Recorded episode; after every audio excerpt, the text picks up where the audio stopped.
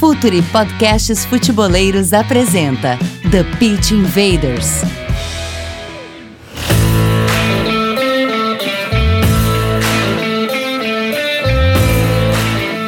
Olá, futeboleiros, olá, futeboleiras. Aqui Eduardo Dias. Quero convidar você para o workshop Futurismo Inovação no Futebol. Toda a programação e palestrantes na descrição deste podcast ou no www.futuri.com.br. Aguardo vocês lá e pense o jogo.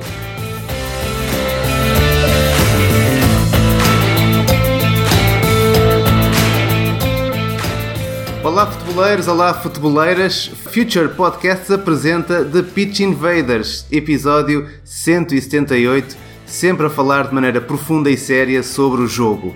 Não se espantem com a pronúncia, hoje a invasão é feita a partir de Portugal. Sim, o Future agora joga para a Europa. O meu nome é Luís Cristóvão e estamos no ar em mais uma invasão futeboleira. Neste episódio especial, o foco é Portugal, cuja liga se inicia esta sexta-feira, dia 18 de setembro. Vamos olhar para as 18 equipas da Liga Portuguesa e perceber o que podemos esperar desta competição. Assine a nossa plataforma de conteúdo exclusivo Future Club acessando o apoia.se barra future, conteúdo, comunidade e relacionamento. E ainda o Future Pro, o departamento de análise de mercado de Future. Scouting, performance e inteligência aplicada ao jogo. Com o Future Pro, a sua equipa ganha mais jogos e gasta menos dinheiro. Hora da conexão. Este episódio especial marca a minha chegada à equipa da Future, onde semanalmente vão poder ler os meus conteúdos sobre o futebol português e europeu. Convidei dois, dois amigos para esta conversa, confessando que são duas das pessoas em quem mais confio para falar sobre este tema. O Hernani Ribeiro é o pai do algoritmo da goalpoint.pt e tudo o que acontece na Liga Portuguesa está analisado e transformado em números por ele. Olá Hernani, bem-vindo ao TPI. Olá Luís, olá Oscar e um abraço a todos os que nos ouvem no Brasil e em Portugal. Já está, foi revelado aqui assim um bocadinho à, à imagem de Silas na apresentação uh, não oficial de Ruben Amorim, revelou o Hernani então a presença é. de mais um convidado o Oscar Botelho é comentador na Eleven Sports Portugal e na Rádio Renascença, para além de ser o especialista da Real Fever, que sabe todos os segredos dos jogadores que atuam na Liga Portuguesa. Olá, Oscar, e bem-vindo ao TPI também. Olá, Luís, obrigado pelo convite. E com uma introdução destas, a vantagem é que não há, não há câmaras para, para nos fazer corar e, e, também dar, mandar um abraço, eh, agora já que não os podemos dar, à distância também ao Hernani e a todos os que nos ouvem. Muito bem, invaders, vamos invadir a Liga Portuguesa.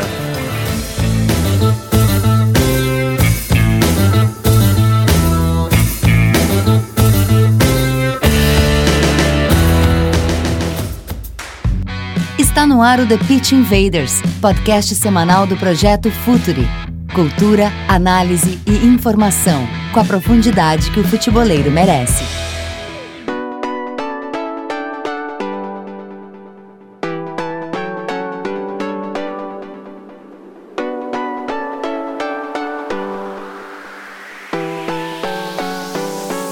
Campeonato começa já na próxima sexta-feira e começa com um jogo entre Famalicão e Benfica. Benfica que, inevitavelmente, terá que ser tema de entrada neste primeiro bloco onde vamos falar da luta pelo título. E porquê é que começamos pelo Benfica e não pelo campeão Futebol Clube do Porto?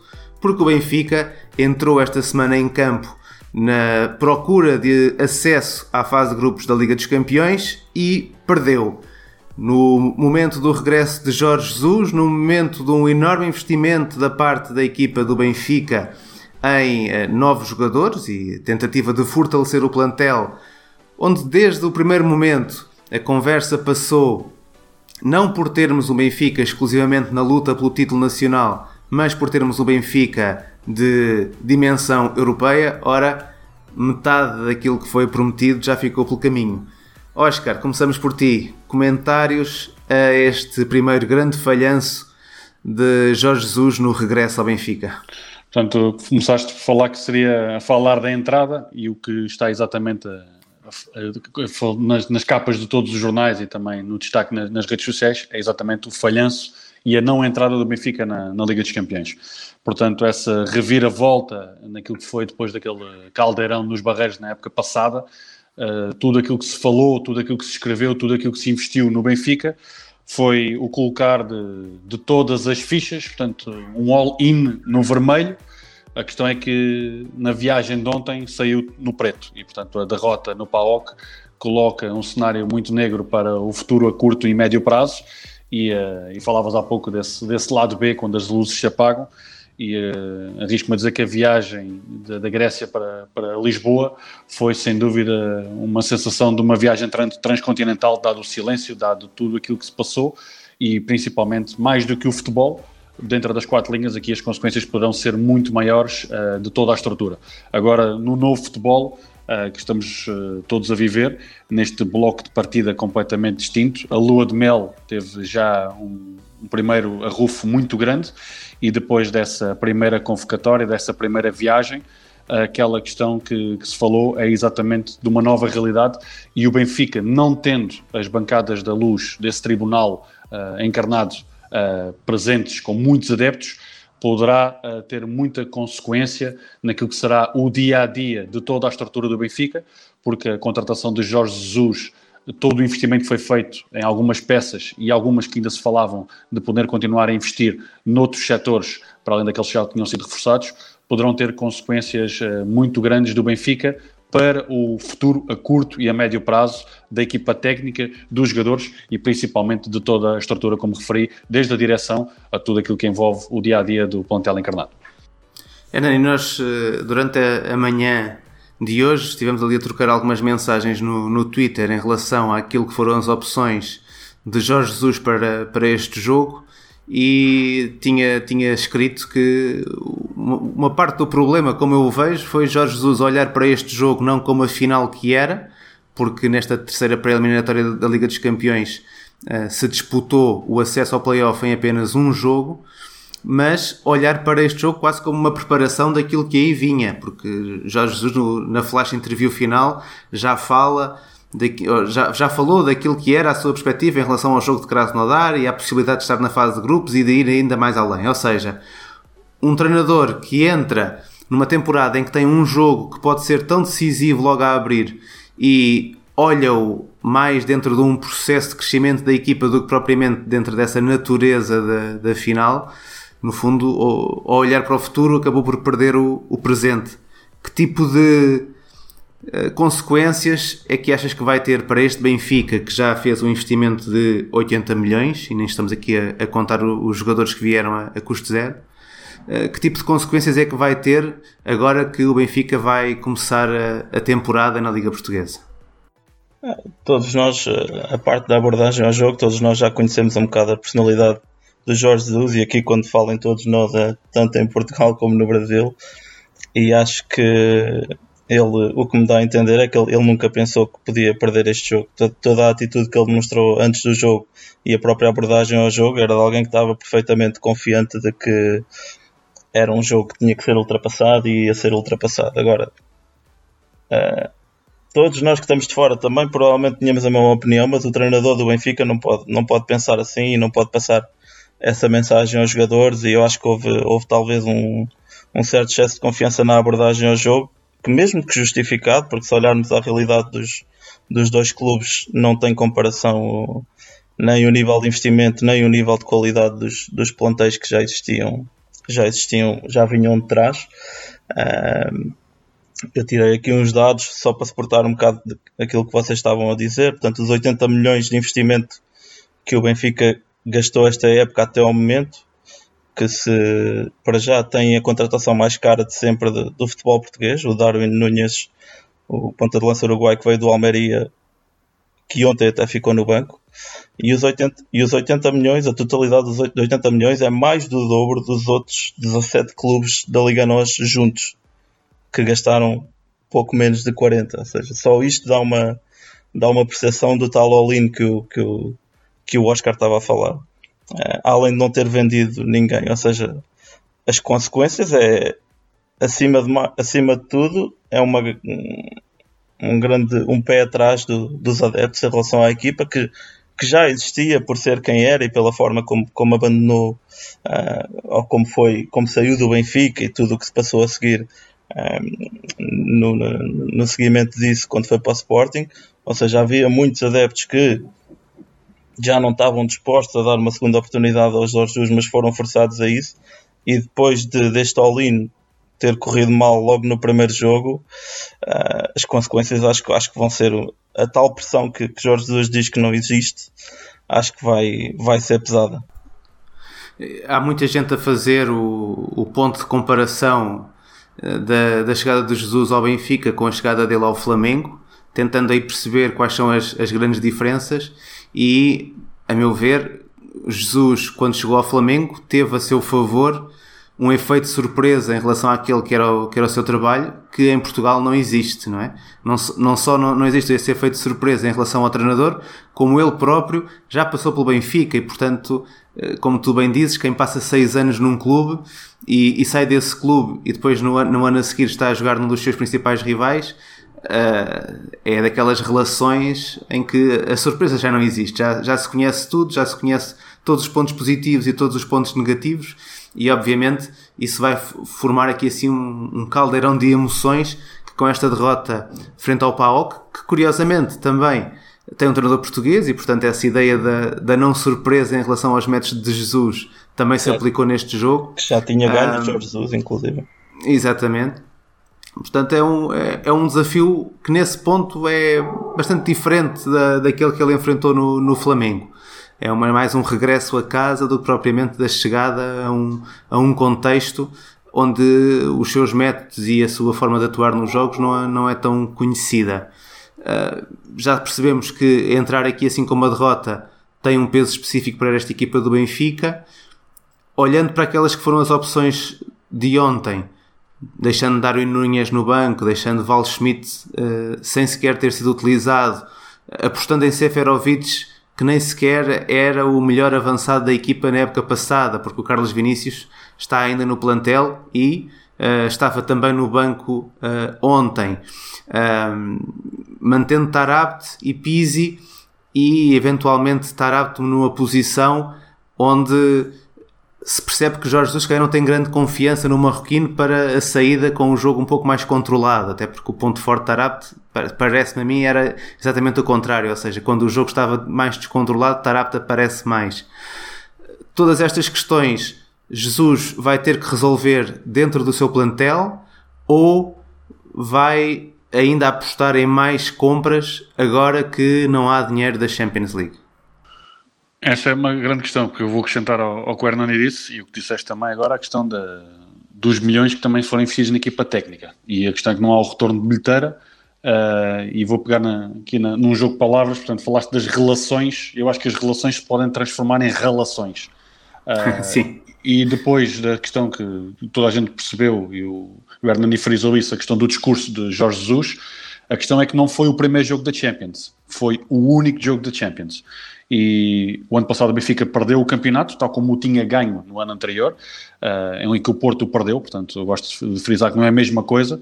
Agora, é uma reviravolta total no projeto que o Benfica tinha nos últimos anos e isso poderá ter consequências fora, porque acreditamos que a equipa do Benfica irá melhorar muito ao longo da, da época. Todos nós conhecemos o trabalho de Jorge Jesus as suas virtudes e os seus defeitos também como, como treinador. Agora a questão é que isto é um, um, um, abalo enorme naquilo que seria a ideia, porque a contratação de Jorge Jesus, a contratação destes jogadores, era exatamente um sinal da força e o Hernani frisou isso em números e contra factos não, não há argumentos. Agora que a questão é que o futebol, como sabemos, não são os sacos que jogam, são os, os sacos do, do, dinheiro que jogam, mas sim os craques dentro do campo e ontem vimos essa estratégia de um bom treinador português, com um golo, ironicamente, num jogador que não ficou no plantel do Benfica, e isso é por isso que estamos tanto de futebol. Foi num jogo só que tudo se vira do avesso, e portanto agora a consequência será enorme, mais do que dentro das quatro linhas da parte tática, porque o Benfica teve ocasiões para marcar, só que a questão é que na bola não entrou, e sabemos que no futebol, e ele disse, Jorge Jesus, que quem marca mais do que, do que sofre são as equipas que vencem, e foi exatamente o Pau que conseguiu seguir em frente nem mais. Eh, para vermos equipas portuguesas na Liga dos Campeões no próximo mês de outubro, vamos ter que ir ao Porto. Futebol Clube do Porto, campeão em título, entra este ano diretamente na, na Liga dos Campeões. Na época passada tinha acontecido ao Porto aquilo que aconteceu este ano ao Benfica, ou seja, o vice-campeão português falha pelo segundo ano consecutivo a entrada na prova dos milhões. O Futebol Clube do Porto, que não está investidor, está mais vendedor, é um clube que procura e tem mesmo a necessidade de, diz, de fazer cerca de 100 milhões de euros em vendas para eh, conseguir cumprir o fair play financeiro ditado pela UEFA. Já vendeu Fábio Silva, tem também Vitinha que está emprestado, mas cujo, ou cuja opção de compra no Wolverhampton vai eh, expirar antes do final da temporada, portanto poderão ser mais 20 milhões a entrar com a transferência também de, de Vitinha, mas ainda precisa de vender mais alguns jogadores. Provavelmente terá que vender mais dois para chegar a esse número dos 100 milhões. A estratégia do Futebol Clube do Porto tem passado por vender jovens que estão bastante valorizados, mas que têm pouca utilização na equipa, e para segurar aquelas que são eh, as estrelas ou os esteios da, da equipa campeã, um Porto que na época passada dominou, foi a equipa que marcou mais golos, foi a equipa que sofreu menos golos, foi a equipa que nos momentos finais da temporada acabou por aguentar melhor na frente, talvez não tenha sido um campeão conquistador daqueles que, e agora utilizando aqui um bocadinho esta ideia do, do ciclismo, porque também estamos em mês de volta à França, não foi daqueles que fugiu e ficou na frente a, a conquistar tudo, foi mais gerindo a fuga com, com o seu rival e, e acabar por, por se distanciar nos últimos metros. Sérgio Conceição com certeza vai querer manter Corona, Alex Teles e Marega, mas será que vai conseguir fazê-lo até ao final de outubro? Hernani? Ah, eu acho que os três vai ser muito difícil, ou seja, neste momento o Porto tem toda a equipa titular da época passada e curiosamente o, o jogador com maior utilização que saiu foi o Fábio Silva, que tinha jogado a 200 minutos. Mas é o que tu estás a dizer, o Porto tem, tem necessidades financeiras que são, que são conhecidas de todos, e além disso, uh, jogadores como o Alex Teles, uh, por exemplo, uh, terminam um contrato no final da época e já o Porto quererá evitar que mais um grande craque saia sem, sem dar retorno financeiro à equipa. Portanto, dentro desses três jogadores, nós já sabemos que o Tiquinho Soares, em princípio, está, está muito Sim. perto de, de sair e parece-me que é uma boa venda porque já até tendo em conta os jogadores que já chegaram uh, há, claro, vai haver um incremento de qualidade para, para a posição e isso é positivo agora se Alex Del sair não há ainda soluções no plantel para, do mesmo nível se Corona sair uh, nem pouco mais ou menos ou seja, o Porto não tem um, um desequilibrador da qualidade do Corona se o Corona sair uh, poderíamos falar em Fábio Vieira, mas eu acho que ainda, ainda será uma época de crescimento do ponto de vista de Sérgio Conceição. Uh, Marega, eu acho que será mais fácil, de, apesar de ser, de, de ser fundamental para o, o, estilo de jogo de Marega ser fundamental para a maneira de, de, de, Sérgio Conceição abordar os jogos. Eu penso que jogadores com o perfil de Marega e até com, com o mesmo perfil, mas com capacidades técnicas um pouco, um pouco mais elevadas do que Marega, eu acho que são, são relativamente fáceis de encontrar no mercado. E o Porto já tem Taremi e já tem Ivanilson, que, que é um jogador brutal na, nessa capacidade de ataque à, à, profundidade e que ao mesmo tempo é, é, é, mais associativo do que Marega, que cumpre mais requisitos, no meu entender, do, do que Marega cumpre. Agora, Alex Teles e Corona, um deles sair, vai, vai ter que ser muito bem colmatado. Sim, lembrando que Corona é realmente o criativo da equipa e foi um jogador fundamental em todos os momentos do jogo para a equipa azul e branca e Alex Teles é central dentro da, de uma das, eh, das estratégias da equipa do Futebol do Porto que em muitas partidas tem nas bolas paradas o, o seu ponto diferenciador uh, e quase garante de, de, pontos e Alex Teles é, é, quase imprescindível também nesse momento do jogo. Uh, Oscar, olhando para aquelas que são as contratações da, da equipa do Porto, o Hernani já deu aqui um cheirinho em relação ao Taremi e ao Evan Nilsson, eh, uma equipa que também vai buscar dois laterais que se calhar, são muito à imagem do treinador Sérgio Conceição, mas digo, eu pessoalmente, nenhum deles me parece jogador para o nível de Porto. Agora, seja Conceição tem de facto conseguido transformar alguns, alguns eh, jogadores eh, em peças muito úteis para, para o seu jogo, o Carraça e o Zaidu.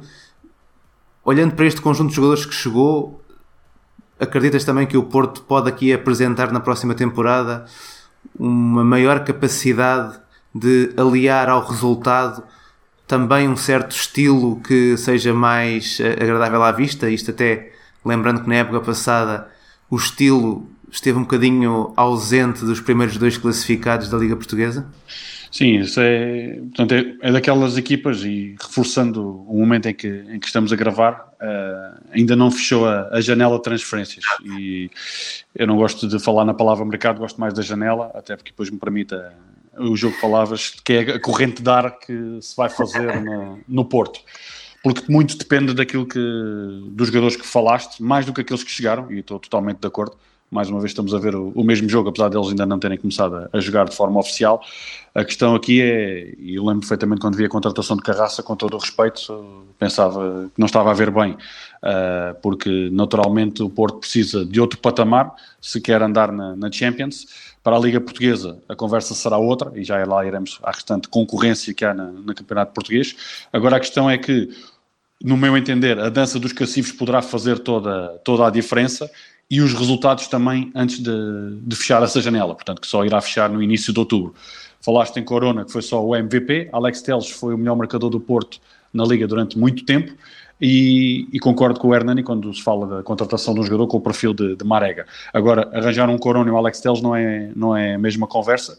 E sobre, mais sobre do que... como não há dinheiro também, não é? Exatamente. Agora a questão é, os jogadores que estão a sair uh, são jogadores que estão a sair ainda com a, com a casca do ovo na, na cabeça, não é? tão, novo, tão novos que são. E, portanto, ironicamente, o Porto, ano passado, perdeu no playoff frente ao, ao Krasnodar, que já aqui também uh, já tanto se falou hoje. Uh, e, portanto, a questão do Porto é, uh, mais do que o estilo, eu penso que o Porto facilmente consegue contratar jogadores que encaixam no perfil de Sérgio Conceição que está mais do que identificado. Agora a questão é se o Porto consegue jogar da mesma forma e se consegue se reforçar, porque os jogadores que, que falámos, Evan Nilsson poderá ser claramente um investimento, agora isto é como um peça de puzzle. Neste momento, o Porto, o número de avançados que tem, não há cacifes que cheguem para todos, não é? Saíram, agora a questão é que ainda não saíram. E para chegar mais, mais craques e mais jogadores, terão que sair outros, e portanto tudo isso depende daquilo que será posto à disposição de, de Sérgio Conceição. Há bem falaste no, no, ciclismo, eu vou buscar agora a parte da, da, culinária, portanto resta saber qual é que será a mise en place que Sérgio Conceição terá em cima do, do seu tabuleiro para poder atacar uh, o forte investimento do Benfica, porque tudo isso tem consequências. Portanto, nós aqui falamos do, do Futebol do Porto, mas o Futebol do Porto diariamente olha para aquilo que são as contratações do Benfica, porque o objetivo será a, a, reconquista, ou neste caso a continuidade do título que conquistou frente ao Benfica. Queria só reforçar a questão do que, do que o Oscar estava a dizer de ser muito importante como é que começa, como é que começa a época antes do mercado fechar porque o Porto tem dois jogos uh, com Braga e Boa Vista, Braga em casa e Boa Vista fora, que estão longe de, estão longe de, de ser fáceis e fica já aqui a ligação para o Braga, se, que ias introduzir a seguir porque ficou em terceiro, provavelmente. Só antes de passarmos para esse próximo bloco, para fechar aqui o bloco do título, uh, uma pergunta de resposta rápida para cada um de vocês. Temos do lado do Benfica um treinador, Jorge Jesus, que mesmo ontem, depois do, da derrota no acesso à Champions, diz precisamos de mais jogadores, ou seja, precisamos de mais investimento. Do outro lado, o Futebol Clube do Porto e um Sérgio Conceição que ao longo destas três épocas quase que se habituou ele e nos habituou a nós a trabalhar com aquilo que tem. Qual das posturas é mais realista no campeonato português? É, a resposta é fácil. Mais realista, Sérgio Conceição e o Futebol Clube do Porto. Uh, agora vou reforçar. Uh, e tudo isso poderá ter consequências se a meio da época se abrir as bancadas e o Tribunal, quer, da, quer do Dragão, quer da Luz, poderão ditar as opções têm sido feitas por parte da direção. Agora, do Futebol do Porto, olhando para esse investimento, uh, é fácil de, na minha opinião, realistamente, uh, Futebol Clube do Porto, muito mais, porque a realidade do futebol português é muito distinta daquela que aparenta no topo de, da tabela. Estou de acordo e, e sobretudo no, no, tempo em que vivemos, não é? que ainda há bocado também estava a ver esse dado, este é o primeiro em muitos verões em que Portugal tem um saldo negativo entre compras e vendas, o que significa que, que há pouca capacidade de investimento de fora para vir contratar aos preços que Portugal tipicamente exige. Uh, e o Benfica está completamente contra a corrente esse, esse, esse fluxo. Portanto, sim, a abordagem do Porto é, é, é bem mais realista. Muito bem. Passamos para o novo bloco e dividimos aqui aquela que é a corrida do título, onde está Benfica e Futebol do Porto, eh, e os outros dois elementos daqueles que se podem dizer hoje em dia ser os quatro grandes do, do futebol português, quatro grandes em termos de capacidade uh, e de uh, também impacto naquilo que é a realidade da, da competição, a nível desportivo, mas também a nível financeiro.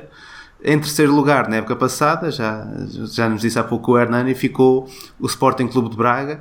Apesar do Sporting Clube de Braga, apesar não, porque quer Braga, quer Sporting, tiveram ambos quatro treinadores, se não me engano. Uh, se, pois, exatamente. Uh, mas o Bel não chegou a fazer a primeira jornada. Não chegou a estar no campeonato, exatamente. Portanto, quatro treinadores para cada uma das equipas. O Braga ficou em terceiro, o Sporting ficou em quarto. Braga, com um plantel, creio eu, também mais forte do que a equipa do, do Sporting. E uh, este ano, uh, ir buscar o Carlos Carvalhal para uh, treinador da equipa. É um regresso a casa. Carlos Carvalhal é, está em casa em Braga, ele vive em Braga, jogou no, no Sporting Clube de Braga um, enquanto foi jogador, também já treinou na, na, equipa do Braga, ele fez até uma comparação uh, interessante uh, da, em relação à sua primeira passagem por Braga e agora, e portanto um, um clube que cresceu de forma uh, brutal nestes, nesta última década para de facto competir com os outros três grandes e poder ser visto como, como um quarto grande. É uma equipa que está em crescimento, uma equipa bastante consistente também.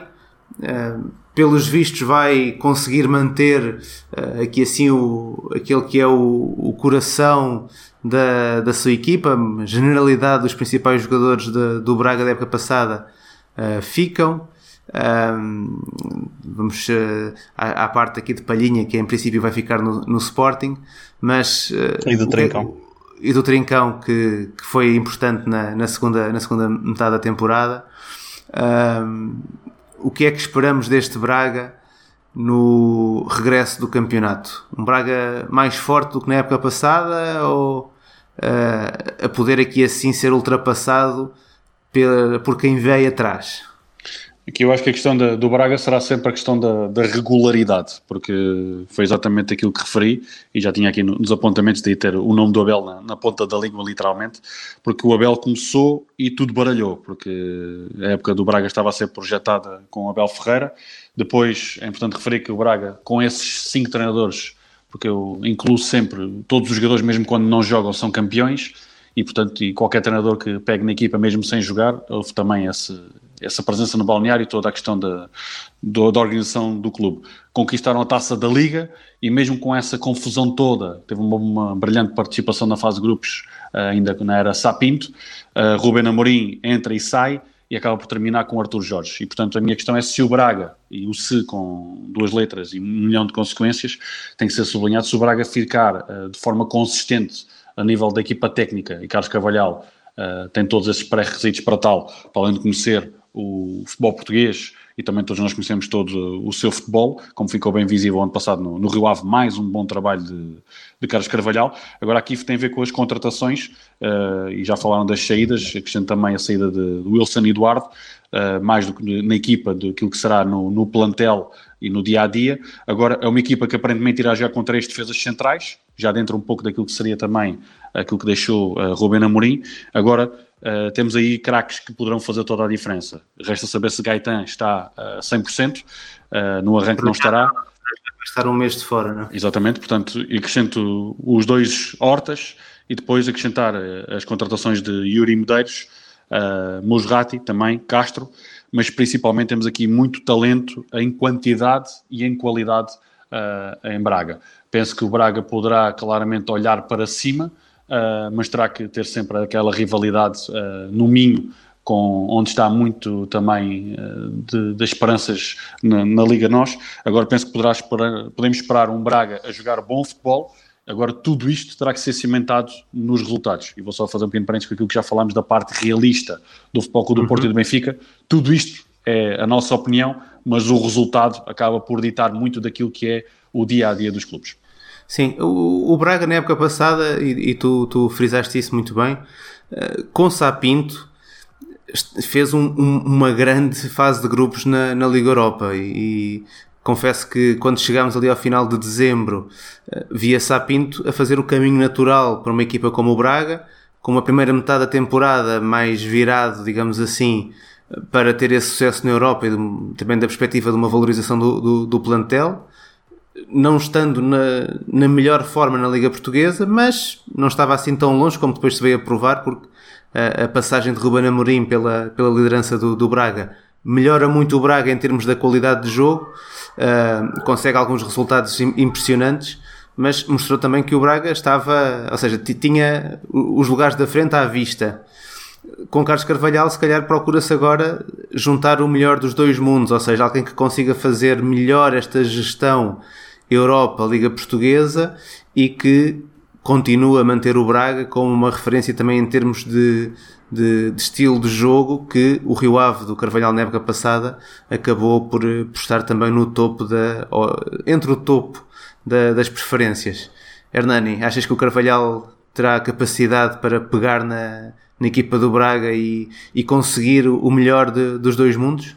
Sem dúvida, sem dúvida e e acima de tudo, acho que há aqui uma grande diferença em relação ao ano passado que vocês já falaram, que é, que é a estabilidade uh, de todo o clube neste início da época. Enquanto o ano passado o Braga, a poucos dias de começar a época, estava a mudar de treinador, uh, o ano, uh, ne, para esta época foi exatamente o contrário. O, o, último treinador escolhido pelo Braga já foi a perspectivar a entrada de outro treinador. A, a contratação de Carlos Carvalhal começou a ser preparada ainda antes do final da época passada e depois o facto de conseguir ter terminado em terceiro lugar um, garantiu que esta época não começasse com o mesmo tipo de pressão e de expectativas e de objetivos impostos que começou a época passada com, a, com o apuramento para a Liga Europa. Ou seja, o Braga garantiu o apuramento para a Liga Europa, garantiu um treinador uh, enquanto todos os outros clubes ainda estavam a discutir o final da época. O Braga já tinha treinador e já estava, esse treinador já estava a preparar o início da próxima época. Os, os, os reforços foram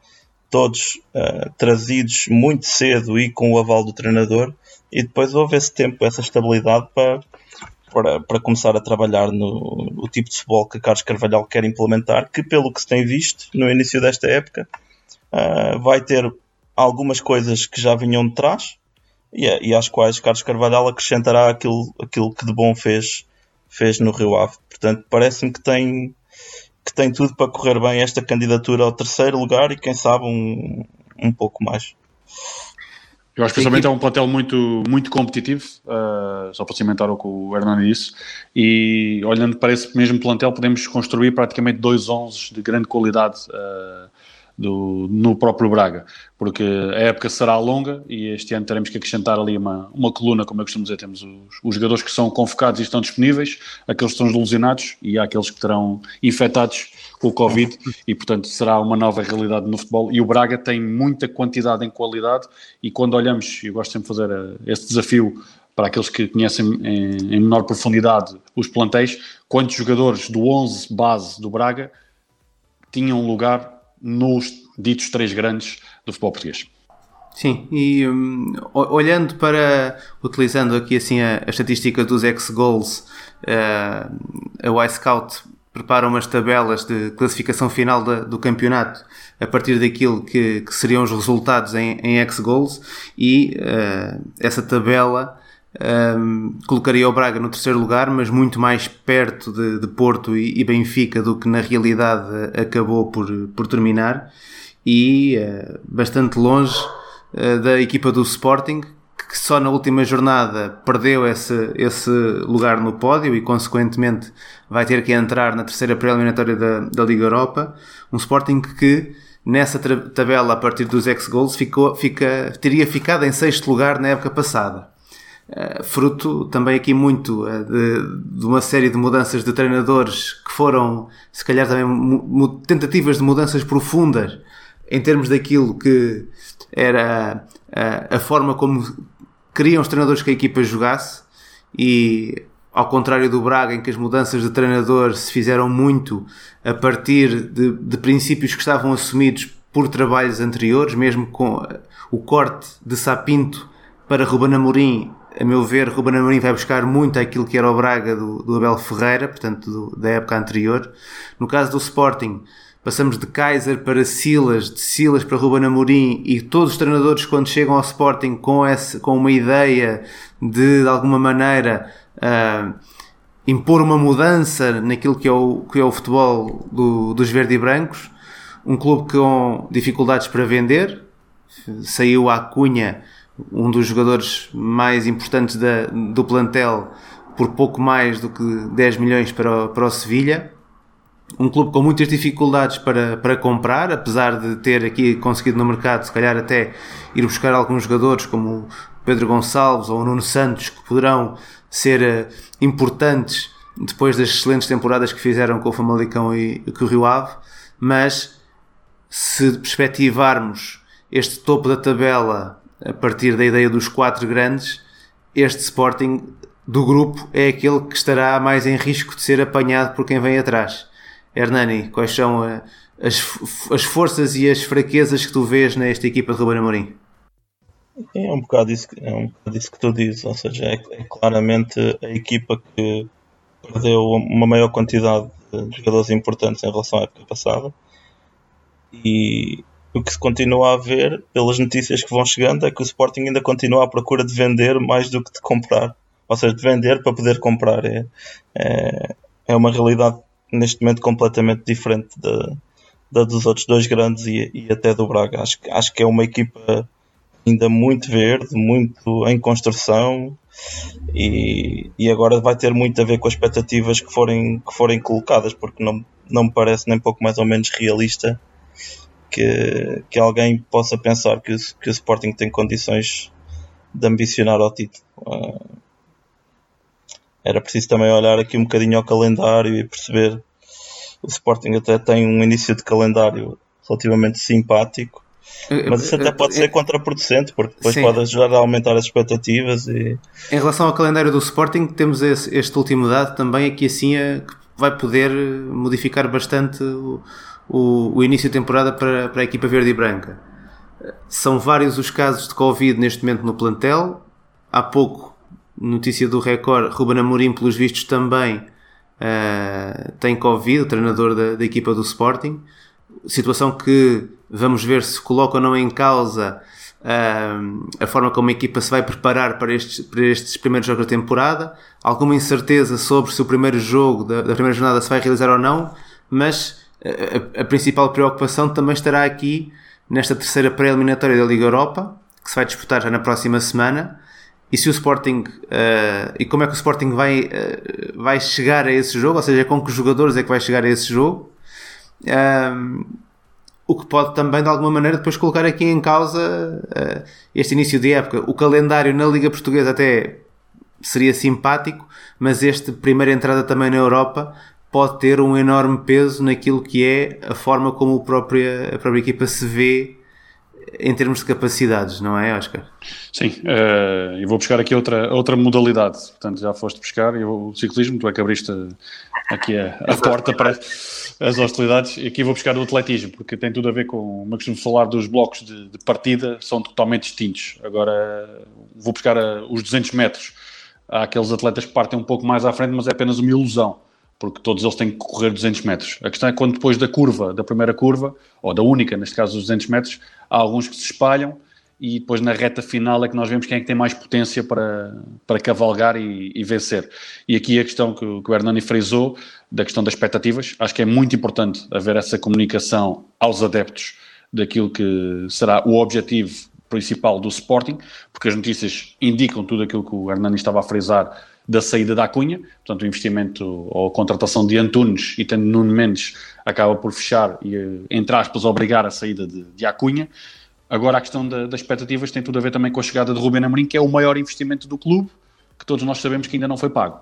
E, portanto, uh, Ruben Amorim chegou, uh, falou e muito e bem nas conferências de imprensa antes e depois dos jogos, e ele frisou isso muitas vezes, que uma coisa é jogar para o título, outra coisa é jogar como ele estava a jogar, sem qualquer tipo de pressão. E outra coisa que é, os jogadores do Sporting tinham uma grande vantagem, no meu entender, foi a equipa que mais beneficiou de ter as bancadas vazias. Uh, e não é a mesma coisa jogar, volto a frisar, e todos nós que observamos jogos ao vivo, é muito diferente o jogo na, ao vivo e a cores, tendo público ou não.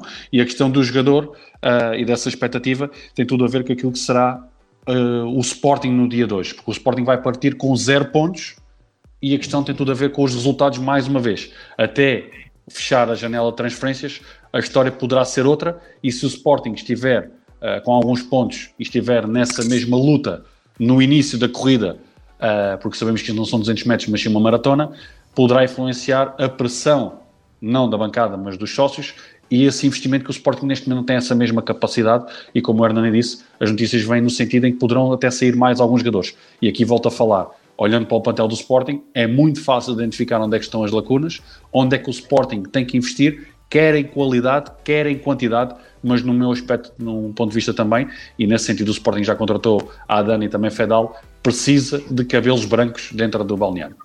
Pois essa será uma das grandes questões que esta equipa do Sporting terá pela frente. Será, sem dúvida nenhuma, um dos plantéis mais jovens nesta entrada para o campeonato e com as expectativas que são sempre alimentadas pelos seus adeptos e pela própria direção, veremos como é que vai lidar com isso.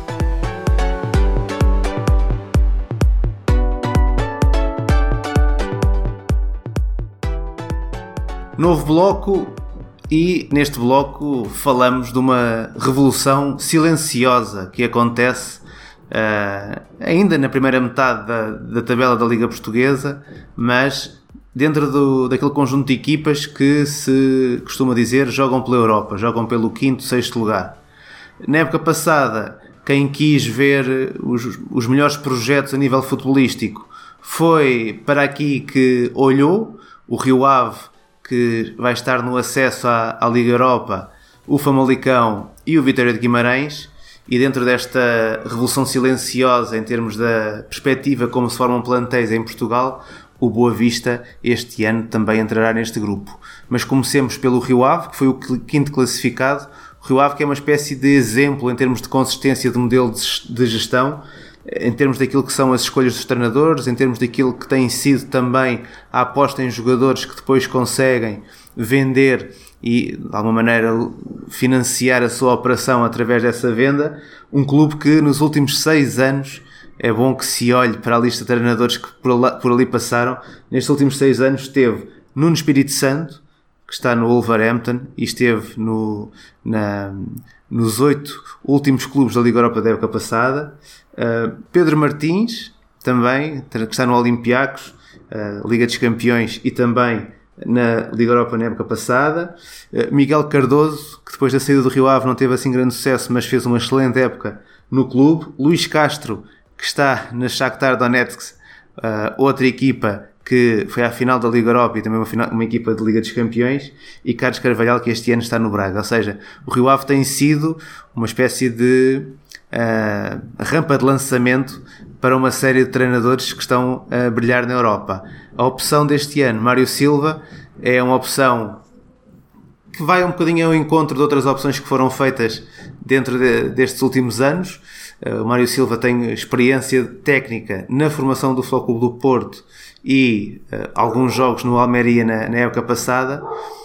Oscar, como é que prevês a entrada de Mário Silva e analisas esta consistência do Rio Ave ao longo dos últimos anos. Portanto, cimentar o que disseste, portanto, Pedro Martins só não esteve nesses últimos oito porque foi eliminado precisamente por, uh, por Nuno Espírito Santo. Uh, e, portanto, essa, essa eliminatória treinadores portugueses, Luís Castro também esteve muito bem a nível europeu e nada acontece por acaso. Portanto, essa referência fantástica dos treinadores, de toda a qualidade dos treinadores portugueses, já falámos aqui também de outros, numa liga que, fazer só um pequeno parênteses, dos 18 equipas, 9 trocaram de treinador e, portanto, há muitos treinadores portugueses ao mais alto nível. E isso é importante, uh, vou agarrar uh, exatamente nesse sentido, porque o Rio Ave tem sido estruturado muito também devido a essa solidez, à estabilidade que dá à equipa técnica e é fundamental para um equilíbrio de um clube contratar um treinador, porque muitas vezes pensamos que ser treinador é apenas escolher 11 jogadores, é muito mais do que isso, e eu faço esse desafio nesses seis anos fomos buscar a fotografia quando este treinador chegaram ao Rio Ave e olhando para hoje para eles, a face deles diz tudo, porque a carreira de treinador não é nada fácil. E tudo isso que falaste, portanto, a equipa do Rio Ave está sustentado. Ainda hoje, o presidente do Rio Ave falava da contratação de um jogador, e é sempre agradável ouvir um, um presidente a falar de futebol, quando ele disse que precisam contratar um 6 para o lugar de Musrati. E ele falava exatamente que é preciso encontrar qualidade e mais do que o número de jogadores que poderão vir a chegar. Isso refere e revela organização, revela que há uma ideia e há um projeto.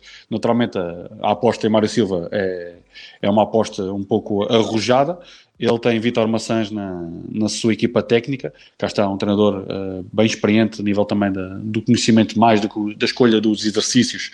É muito importante que o treinador hoje em dia seja um gestor mais do que treinador, e esse, esse reforço do, do plantel acaba por ter uh, a chegada de André Pereira, acaba por ver também a confirmação e a continuidade de, de Francisco Geraldes, é um dos nomes que Mexino, um dos nomes que também uh, causa alguma curiosidade no, no, nosso campeonato, mas principalmente o Rio Ave acaba por ser um local muito ventoso, o, o Estádio dos Arcos, mas principalmente é um estádio onde estamos habituados a ver bom futebol e acredito que este ano será uh, um legado complicado Uh, devido àquilo que Carlos Carvalhal deixou lá, mas será certamente uma equipa em que poderemos ver bom futebol e certamente Mário Silva irá ser apologista disso. Hernani, aqui assim este lote de equipas, Famalicão, Vitória de Guimarães e Boa Vista, estão no, no coração também desta mudança de perspectiva na formação dos plantéis na, na Liga Portuguesa. Uh, que tipo de, de, dados e de análise fazes em relação a esta, a esta modificação de comportamentos na janela de transferências? Então, são, são três projetos muito interessantes pelo que temos visto este ano, mas apesar de tudo são, são, são bem distintos entre si, enquanto o, o Vitória de Guimarães aposta muito num crescimento sustentado em uh, valorizar jogadores jovens e numa mistura da componente desportiva com, com, a, com a componente financeira, com a curiosidade de, de contra todas as expectativas, até este momento até está a conseguir manter o seu aquele que foi considerado o seu melhor jogador na época passada, o Marcos Edwards. Portanto, é um, uhum. é um projeto claramente a, a longo, médio prazo.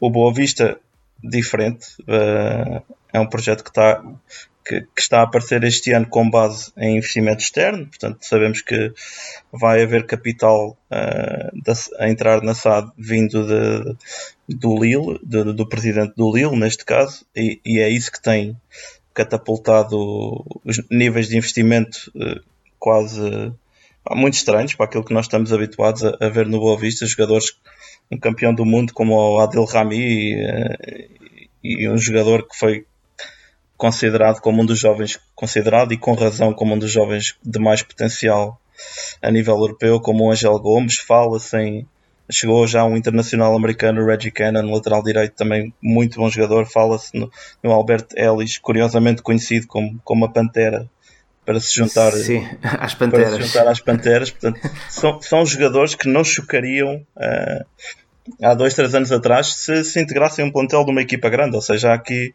uma grande capacidade de investimento e há até já um nível de responsabilidade e exigência que não estamos habituados a ver no Boa Vista. O Boa Vista, apesar de tudo, é uma equipa que estamos habituados que termine na, na primeira metade da tabela. O ano passado ficou em 12, mas em épocas anteriores ficou sempre ali no oitavo, nono lugar.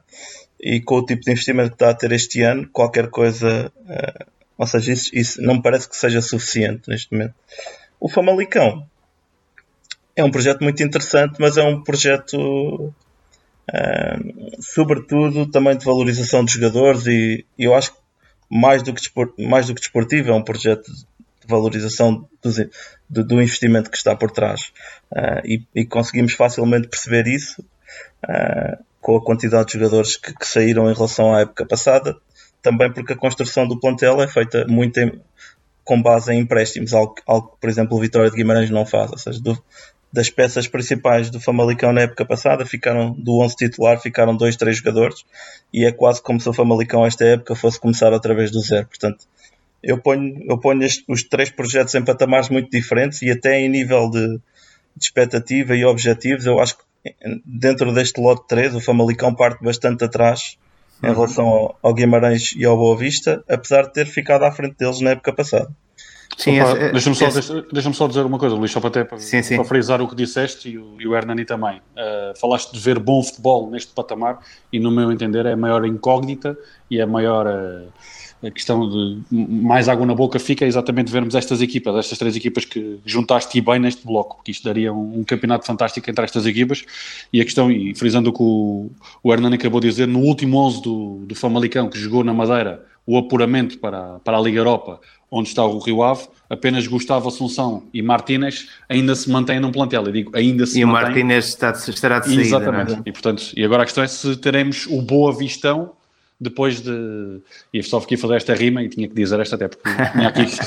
Portanto, se teremos o Boa Vistão e o Famalicão, que o ano passado foi a revelação, veremos se será o ano da confirmação, mas é uma tarefa muito complicada para João Pedro Souza e fica também aqui uma, uma referência, já falaste e bem de bons treinadores portugueses, a grande curiosidade de ver Vasco se abra ao leme deste Boa Vista. É, tocaste no, nos pontos que eu, que eu ia frisar também. É e não combinámos. A, a, a, equipa que manteve o treinador deste, deste, destes quatro conjuntos, o Famalicão, é aquela que tem o, um, um, plantel também muito revolucionado e, e, a meu ver, de, criando aqui uma grande incógnita em relação à, àquilo que será o potencial da equipa para esta temporada. Se, creio que a época passada também existia essa incógnita, mas havia, haviam mais referentes que nos davam a ideia de que o Famalicão poderia realmente estar nos primeiros, primeiros oito classificados. Este ano, por aquilo que está, por aqueles nomes que estão a chegar ao, ao plantel, a incógnita parece mais forte do que, do que as certezas. Depois nas outras equipas, do Rio Ave já falamos do Mário Silva, Vitória de Guimarães, treinador em estreia, Tiago, Tiago Mendes, também ele com uma equipa técnica com vários elementos que vieram uh, do Atlético de Madrid, onde ele não só jogou como chegou a fazer parte da, da, da equipa técnica do, do Atlético. Com o Ricardo Quaresma, que vai ser uma das figuras do, do campeonato, sem dúvida nenhuma, pela, pela forma de jogar, mas também por todo o impacto que ele tem fora de campo. É uma aposta que tenta colocar o Vitória eh, mais perto dos, dos, quatro, dos quatro grandes e depois o Boa Vista, de facto tem aqui assim um conjunto de jogadores surpreendente para, para este nível a meio da Liga Portuguesa e um treinador, o Vasco Seabra, que foi uma das revelações da época passada na segunda divisão. Ele conseguiu uh, milagres com o Mafra, uma equipa com uma estrutura uh, muito simples e que esteve na luta pela, pela subida à Liga Portuguesa na época passada.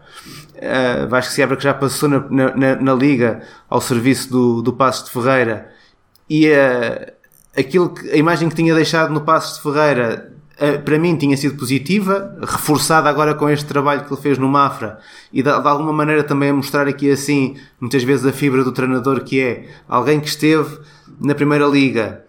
Ele desceu para treinar uma equipa de sub-23 no Estoril e depois pega no Mafra, que é uma equipa com pouca tradição no futebol profissional e consegue voltar outra vez à Primeira Liga e para pegar aqui num projeto enorme, eh, muita curiosidade para perceber aquilo que ele, que ele pode valer e pode trazer para esta, esta que será a luta pela Europa. A luta pela Europa andará mais uma vez à volta destas, destas equipas.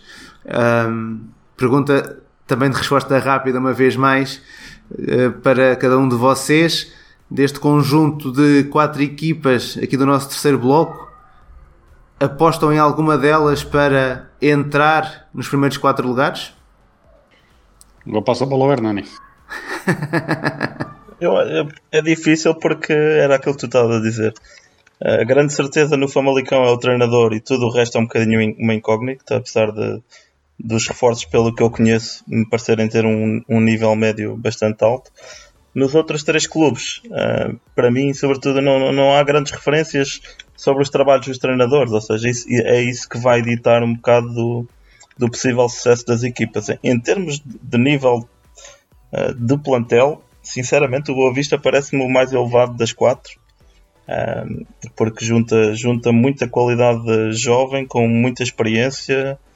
E se realmente o Vasco se abra estiver à altura das expectativas que criou no, no Mafra, eu acho que o Boa Vista seria o meu, seria o meu candidato ao, a se intrometer ali no, pela luta pelo quarto e quinto lugar.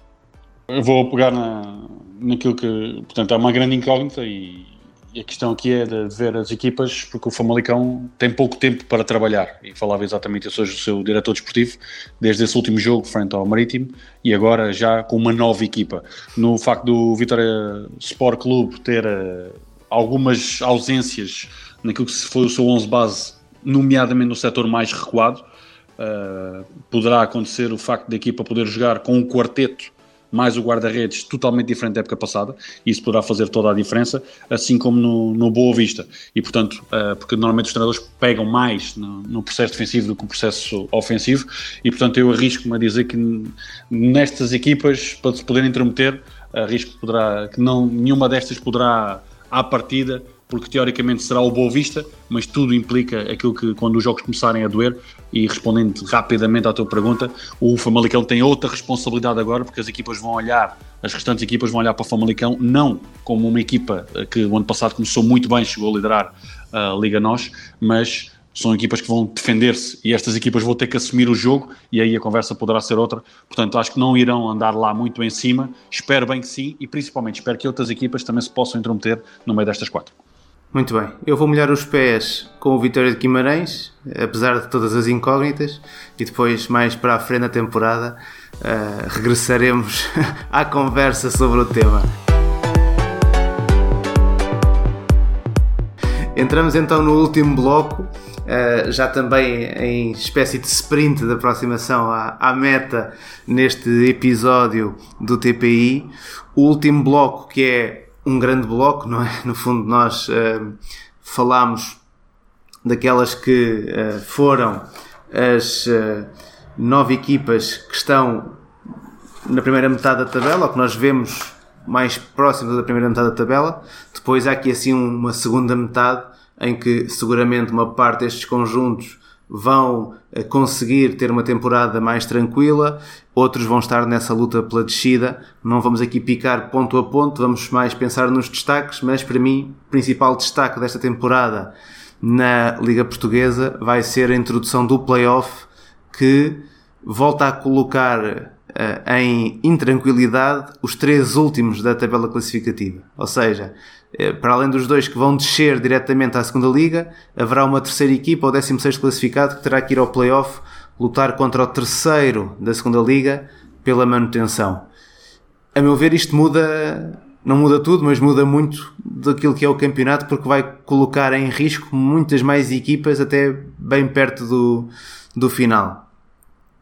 Dentro, dentro, do, dentro desta ideia, e dentro daquilo que são os plantéis destes nove conjuntos que, que estão aqui na Liga Portuguesa, quem é que vocês uh, veem neste início de época com mais dificuldades para sobreviver a esta luta? Queres pegar ou não? Não. Podes pegar, eu, Aqui a questão, que dizer, eu, eu, eu, vou pegar naquilo que o Luís disse, uh, da questão do playoff, acho que poderá ser, uh, e no, já falámos inicialmente da questão da pressão, e quando se fala da pressão do título, é igual à pressão da manutenção. Portanto, a escala é semelhante. Uh, o apuramento para a Champions destas equipas é a manutenção na, na principal liga. E, portanto, isso poderá também haver, uh, poderá ser outra música, a pressão de uma equipa da primeira liga já contra uma da segunda, irá aproximar as duas ligas e aí, mais uma vez, reforçar. Uh, é daquelas questões para mim que muda muito no futebol atual, é a observação ao vivo dos jogadores e dos próprios adversários, que infelizmente hoje em dia está muito escassa e poderá alterar o futuro a curto e médio prazo, sem falar do futebol de formação, senão não desligávamos mesmo aqui os microfones. Agora aqui a questão é, há muita qualidade na segunda liga, isso poderá causar muita dificuldade às da primeira, para não pegar na terceira divisão também, na segunda B, onde também há muita qualidade. Mas respondendo diretamente à, à tua questão e olhando para os pontéis, a nível de pontéis, a nível teórico, eu acho que neste momento aquela que poderá ter mais dificuldade será o tom dela, uh, devido àquilo que neste momento uh, está a nível da construção, dos jogadores que saíram também, e portanto vou colocar o tom dela uh, e vou, há pouco vou usar esta expressão melhor os pés, portanto eu vou pôr a mão na, no fogo e colocando aqui o tom dela, uh, pode aparecer um dos candidatos a estar precisamente na, numa época muito aflitiva. Mais uma vez, nós, pois, nós, nós não tínhamos combinado, mas eu já tinha tido esta conversa com o Hernani antes e o tom dela, pelos vistos, apanha aqui assim a unanimidade, por isso mesmo, a equipa do Tondela pode pegar neste podcast e, e colá-lo lá na parede do balneário para nos, exatamente, para nos uh, colocar em causa neste início de temporada.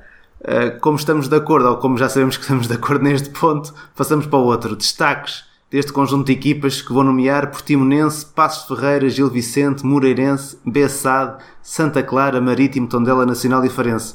O que é que queremos mesmo ver deste conjunto de equipas, Hernani? Eu tenho curiosidade com, com algumas equipas, com o Gil Vicente, por exemplo, é um, projeto que não, não está a ser muito falado, também, mas também tem um treinador novo, uh, que pelo que eu já estive a ver, tem, tem um, um modelo de jogo interessante e eu acho que Exato. os reforços estão a ser uh, cirúrgicos e com muita qualidade, muitos deles uh, vindos do Brasil, curiosamente, e eu acho que é apesar de se notar um menor influxo de jogadores vindos do Brasil, o Gil Vicente mantém essa tendência e é claramente a, equipa que, que, que, melhor conhece esse mercado e vou, vou, vou molhar os pés aqui também com alguns jogadores como o Leandrinho que veio do, do Botafogo, o Lucas Mineiro que estava no Japão, mas também é um jogador com, com histórico de, de Série A brasileira e eu acho que, acho que há aqui potencial para, para um campeonato interessante. Ainda mantendo a onda no, do outro lado do Atlântico, uh, temos o Portimonense, que é sempre um, um, um clube com, com uma, uma, qualidade de plantel bastante elevada todos os anos. É, para, pode parecer estranho falar no Portimonense depois de uma época em que eles uh, acabaram por descer de divisão antes de ser aplicados os critérios de, da Secretaria, mas mais uma vez aqueles jogadores que à partida seria esperado de vermos abandonar o clube, como o Bruno Tabata, que foi um grande destaque mais uma vez na época passada, Lucas Fernandes, uh, Lucas Pocinholo, portanto, jogadores que têm garantido muita qualidade e têm sido destaques no campeonato português, todos eles ainda estão em Portimão, com, e com o acréscimo de terem regressado outros dois jogadores brasileiros que já foram destaque uh, também no Algarve. O, o, Fabrício e o Maurício, uh, há, do, há, duas, três épocas atrás, foram, foram jogadores que, que, se destacaram na Liga Nós e vêm trazer qualidade e vêm trazer experiência, conhecimento do campeonato. E eu acho que com um treinador que também uh, conhece muito bem o nosso campeonato, eu acho que esta época vai ser bem diferente uh, para o Portimonense. Depois tenho alguma curiosidade de ver o que é que o Passo Ferreira do Pepa pode fazer. Acho que nunca tinha visto o Pepa começar uma época com, com tantas condições para fazer algo uh, mais e acho que o plantel do Passo Ferreira é bom, as ideias do Pepa uh, também me agradam e acho que vai ser interessante ver o que é que o, como é que o Passos também pode, pode animar este campeonato. Muito bem, só aqui dar um, umas notas. O Portimonense, de facto, foi uma das equipas que desceu na temporada passada, mas com a desclassificação do, do Vitória Futebol Clube de, de Setúbal, acaba por se manter na Liga. Curiosamente, o Portimonense, apesar de em termos de pontos não ter conseguido manutenção naquilo que eram os dados estatísticos, era uma equipa que estava até muito mais próximo do, do meio da tabela do que da luta pela, pela manutenção em que acabou por, por se encontrar. Em relação ao Rui Almeida, também é um dos treinadores em estreia na, na Liga Portuguesa. Uh, ele, os trabalhos dele como treinador principal foram em França, na, na segunda Liga Francesa, no Troyes e também no Caen. Nos dois clubes jogou sempre com três centrais, num 3-5-2, um treinador também com, com, em termos daquilo que é o, o, seu modelo, com um trabalho interessante. Vamos ver como é que consegue aplicar aqui na, na equipa de, de Barcelos e depois também dar nota de que uh, na equipa do Bessade, uma equipa que competi conseguiu alguma tranquilidade e em termos de contratações com a chegada do Cauê e do, do, Bruno Ramírez está a tentar fortalecer aquela que é a ideia do treinador em relação ao, ao jogo, buscando os jogadores que já trabalharam com ele, depois também com a nota curiosa de ter ido buscar o, o Henrique, internacional lá brasileiro, uh, que vamos ver como é que está para, para jogar na, na Liga Portuguesa. O Afonso Taira também é muito bom jogador. E o Afonso Taira que também chega. E depois uma nota para o Santa Clara, que uh, perdeu o Zaidu, perdeu o Chetine, uh, mas é uma equipa que mantém o Osama, mantém o Carlos, mantém o Crisan, que na ponta final foi um jogador também que deu aqui assim bastante qualidade, mantém o Lincoln no, no meio campo. É um plantel curto, mas que tem muitos jogadores com, com qualidade, muda de treinador, Vamos ver como é que esta equipa do Santa Clara dos Açores consegue abordar esta ponta final. Já Oscar, agora, deixa, deixa, eu, fui, eu fui riscando os nomes, né? Portanto, Portanto vou-te deixar, vou-te deixar. Obviamente podes uh, insistir em alguns nomes que já foram referidos com a tua visão também, mas uh, desta ponta final deste último bloco para nos dares uh, nota daquilo que também queres ver dentro deste pelotão da Liga Portuguesa. Vou só acrescentar, porque dava aqui pano para mangas, foi o que eu disse. Começar este, este podcast com vocês os dois, a única questão é ter se há tempo limite para, para falar nisto.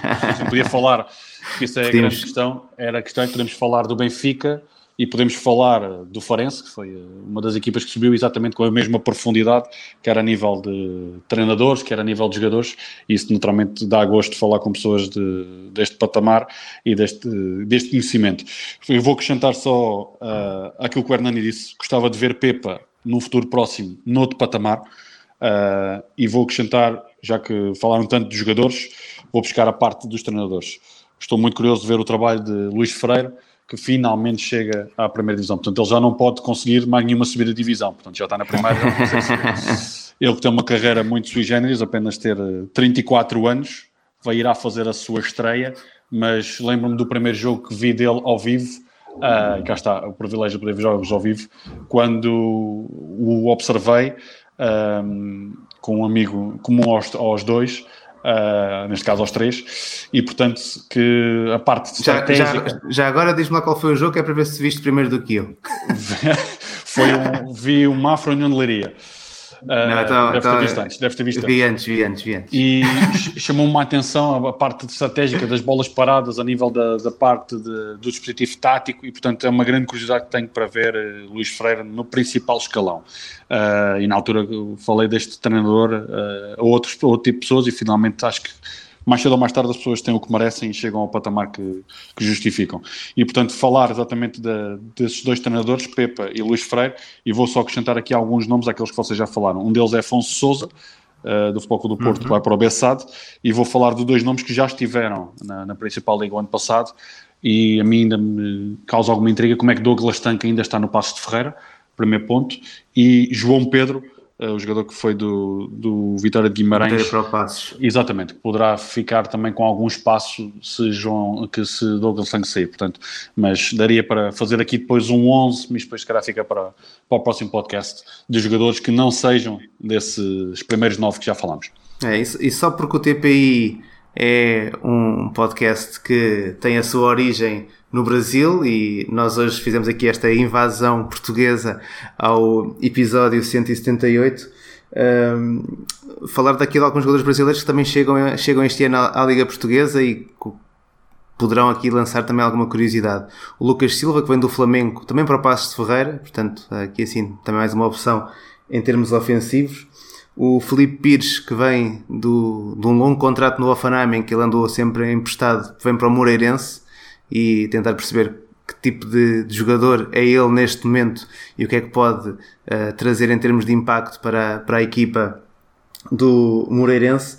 E também de uma outra equipa que nós não, não falámos, do Marítimo, o Marcelo Hermes, que já passou pelo Benfica e que vem agora jogar para a equipa do Marítimo também um, um plantel que não é assim tão promissor quanto isso.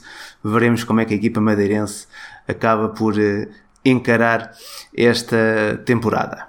Acho, acho que ainda não falámos de guarda-redes e queria também chamar a atenção para o Jordi, que Força. reforço do, do Passo de Ferreira. Vamos Parece ver. um guarda-redes muito interessante.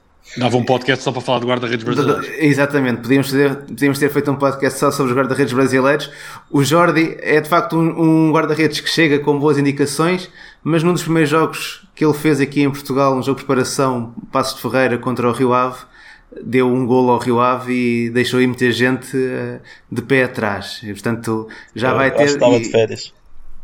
já vai, já vai ter que, que ultrapassar essa, essa má entrada para a, a maioria da, dos portugueses que o viram a sua estreia no Passo de Ferreira, mas é um, é um bom desafio também ultrapassar mais entradas. Estamos quase a fechar este episódio do TPI, mas não há episódio do TPI que acabe sem as dicas futeboleiras. The Pitch Invaders apresenta Dicas Futeboleiras.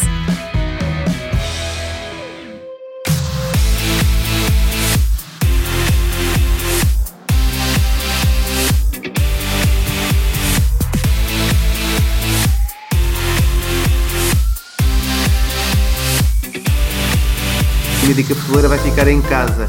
A Future agora joga para a Europa e vai ter muitos conteúdos sobre a Liga Portuguesa. No site encontram já dois artigos do José Dias, o desta semana, também sobre o lançamento da, da Liga Portuguesa e muito em breve vão também poder encontrar novos conteúdos escritos por mim. Oscar, a tua dica futeboleira para este episódio do TPI?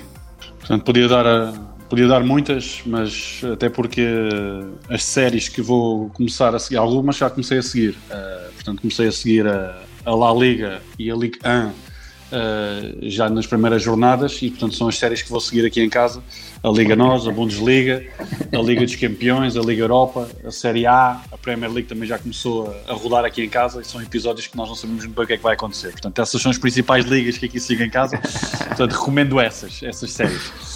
Uh, relativamente à, à dica para fazer exatamente esse intervalo uh, onde poderão estar a ouvir o podcast que agora estamos a falar entre outros uh, de futebol ou não vou, vou destacar a, a Real Fever portanto a, a aplicação onde já me anunciaste como especialista agora já, já não é anónimo onde poderão jogar todos os amantes e apaixonados de- das ligas de fantasia porque este ano alargaram e de que maneira o número de ligas e portanto fica aqui o convite para serem os treinadores não de bancada, porque hoje em dia já, nem, já são poucos os que podem ter esse privilégio.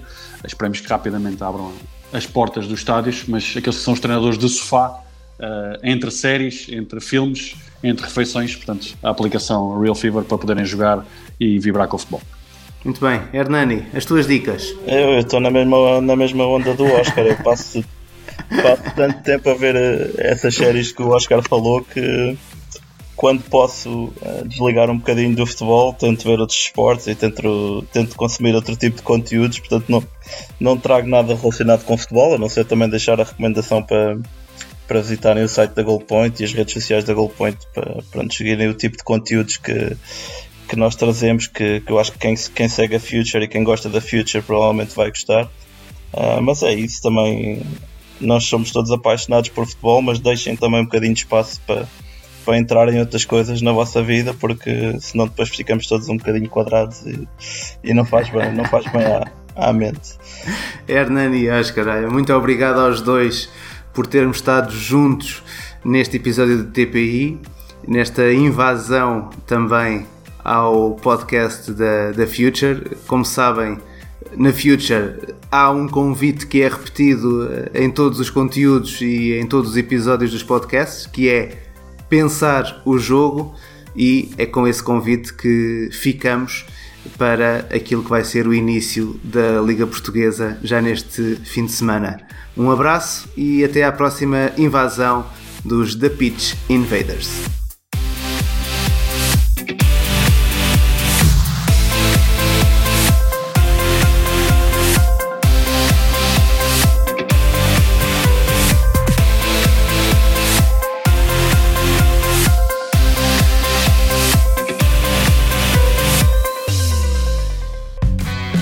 Projeto Futuri apresentou The Pitch Invaders.